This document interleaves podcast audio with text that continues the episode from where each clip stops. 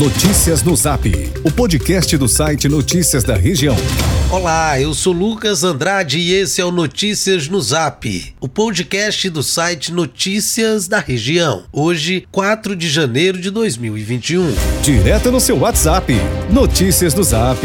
Foi eleita presidente da Câmara Municipal de Pio Nono a vereadora Domitília Lopes. A parlamentar é a primeira mulher a chegar ao cargo. A sessão foi realizada na manhã de sexta, dia 1 de janeiro, no prédio do Legislativo Municipal. Domitília é oposição ao atual governo e recebeu sete votos contra quatro abstenções. Compõe a mesa diretora da Câmara os vereadores Chico Luiz e Pérez Alencar José Miguel, João e Guto Costa. Notícias no Zap. Desde sexta-feira, dia 1 o salário mínimo passou a valer R$ 1.100, conforme a medida provisória número 1021, publicada no Diário Oficial da União no último dia 30. No ano passado, o salário mínimo estava em R$ 1.045. O reajuste em relação a 2020 ficou em 5,26%.